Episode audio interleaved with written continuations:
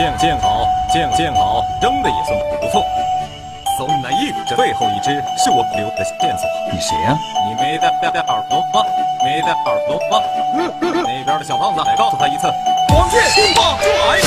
龙傲江，龙傲江。他到没有了。狂看他傲傲傲江，这里不好不好玩。再比一比，再比一比，就就就你了。哎哎哎，对不起，刚才突然饿了，跟我来，我请客。对呀。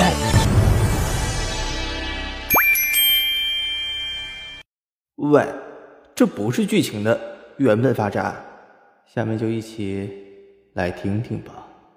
这是一个无厘头的乱头啊。《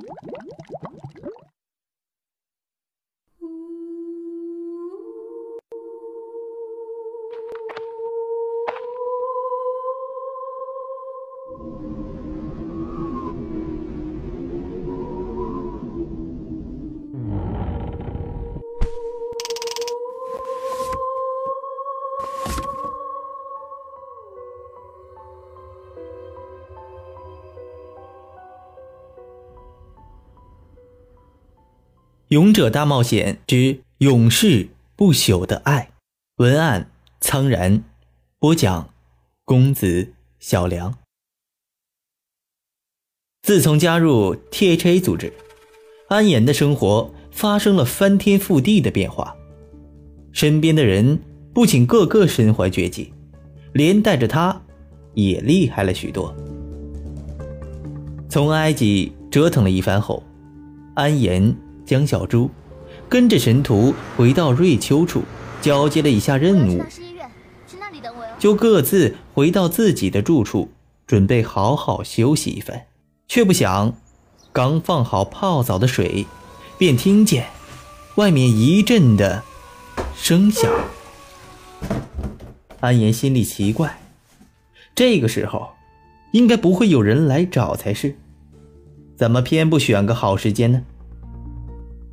缓慢地拉开浴室的门，映入眼帘的是那张清冷、不苟言笑的脸。他就靠在门旁的墙边，一言不发地看着自己。阿言心下了然了，也对，能不用他开门就进来屋子的人，除了偷盗之人，怕就只有这个人了。想想这些日子，稀里糊涂的跟着他出去接任务，自己不知不觉中也长了不少见识。记得斯尔夫身后，见到的第一个人就是他。那时，他将自己按倒在出租屋的小床上。其实细想一下，当时除了惊慌，心里还多了一丝。异样的情愫。神徒，你怎么来了？瑞秋不是说了最近没什么任务，要我们各自回家好好休息吗？安野目光澄澈的看着对面一动不动的男人，沉默了片刻，神徒抬起脚，缓步的走到房间内的沙发边，背对着安岩坐定，头也不回的道：“你先去洗澡。”出来再说。哦，那你先坐一会儿，等我一下，我我马上就完。匆匆进入浴室，不到一盏茶的功夫，就神清气爽的走了出来。见神徒还在沙发上坐着，他也放轻脚步，绕过沙发，坐到了神徒对面的沙发上。那个，你要不要喝杯水啊？安岩略带局促地问道，眼睛还时不时地左右飘动，就是不敢一直定在神徒的身上。神徒本是坐在沙发上小憩，但自安岩出浴室门，就立马的清醒过来了。不用，既然弄好了，我们走吧。他倒是抬眼看了一下安岩，只是目光并未停留。走？去哪儿啊？瑞秋不是说最近都没任务吗？安言心中疑惑，不自觉地用左手推了推眼镜，去了就知道。神徒也不再跟他多言语，起身就要离开了。安言见在他嘴里也是问不出什么来，只好快步的走到放置装备的柜子前，打开柜门，拿出刚刚放下不久的背包，追着神徒便出去了。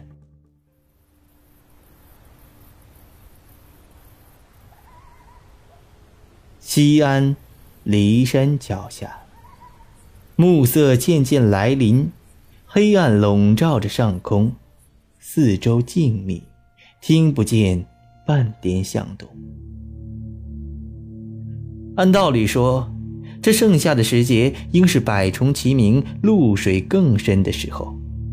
然而，安言随着神徒向前走着，一路上根本半只虫子都没见到。现在本该在家里睡大觉的安言，被神徒毫无理由地带到了机场，坐了最近的一艘航班，抵达了千里之外的西安市。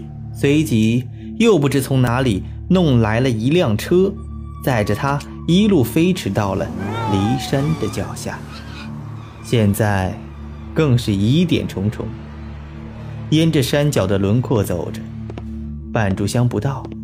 神徒在一块空地上停了下来，也不知神徒究竟使了什么手段，竟生生的在骊山的背面的地上开出来一道门。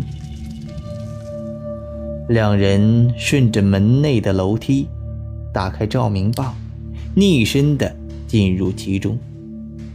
刚进来，一阵腐朽的气息扑面而来，这这什么味儿啊？这熟悉的感觉。让安言立马紧张起来，手轻轻的按上身侧的背包，预备着遇见危险的时候能第一时间拿出武器防卫。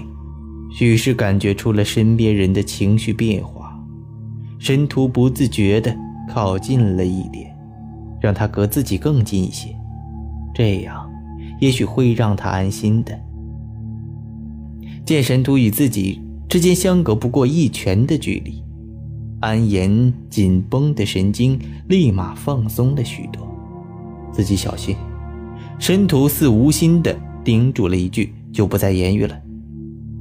走着走着，本来窄窄的通道，在前面几米的地方，突然分出完全相反的两个方向来。根据左右墙壁上的痕迹。可看出，地道似是什么工具一点点挖出来的，年代啊，就暂且很难判断了。这，我们要走哪一边？安言推了推眼镜，看着面前的两条路问道。神徒早在他问话之前就闭上了眼睛，不过片刻，复又睁开，一双蓝色的眸子里，一片清明之色。这边。丢下两个字后，自行抬脚转到他左手边的通道走去。也不知是什么原因呐，自进入地道以来，指南针就失灵了。这什么破玩意儿啊！这就坏了。本还想着指南针毕竟是有弊端的，失灵啊也不奇怪。但奇怪的是，就连手机上的方向定位装置也无效了。现在唯一能依靠的，就是神徒那一身不可思议的本领了。跟上神徒的脚步，安言还是忍不住问出声：“神徒，我们这是要去哪儿啊？”秦皇墓。神徒的回答着实吓到了安言。这秦皇墓，不是说还没确定到底是在骊山还是在临潼吗？怎么现在，神徒说要带他到？秦皇墓去呢？难道说秦皇陵已经被 T H A 找到了，只是不敢轻易进去？秦皇墓在兵马俑的下面，没等安言消化好上一个信息，神徒又丢出一颗炸弹。这更让安言觉得不可思议，那可是秦始皇啊，中国的第一任皇帝。怎么可能忍受自己的墓被千军万马所踩踏呢？神徒本不想多言语，但是想到自己不可能时时的在安言身边护着他，有些东西啊，还是要让他知道的。就要瞬息时代，化形重名，元灵散开，柳木无穷，剑光辉，人间万事，令先知开。一串咒语在安言的耳边响起，额头也随着那一声“开”而被轻点了一下。顿时，脑海中立马出现了一个苍老的声音，而就是这个声音说了一个天大的秘密。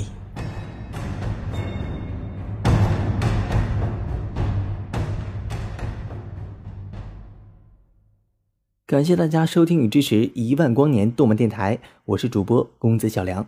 喜欢我们节目的朋友，可以通过我们的官方网站三 w 刀五四七七 dm.com 投稿给我们。月度的优质漫评作品将会得到周边福利。我们的听友 QQ 群是三二幺五六八八三五三二幺五六八八三五。新浪微博关注艾特一万光年动漫电台，公众微信号搜索一万光年动漫站。淘宝店搜索“世界动漫周边”，听得见的有声动画，用动漫重新定义生活。让我们下期再见了。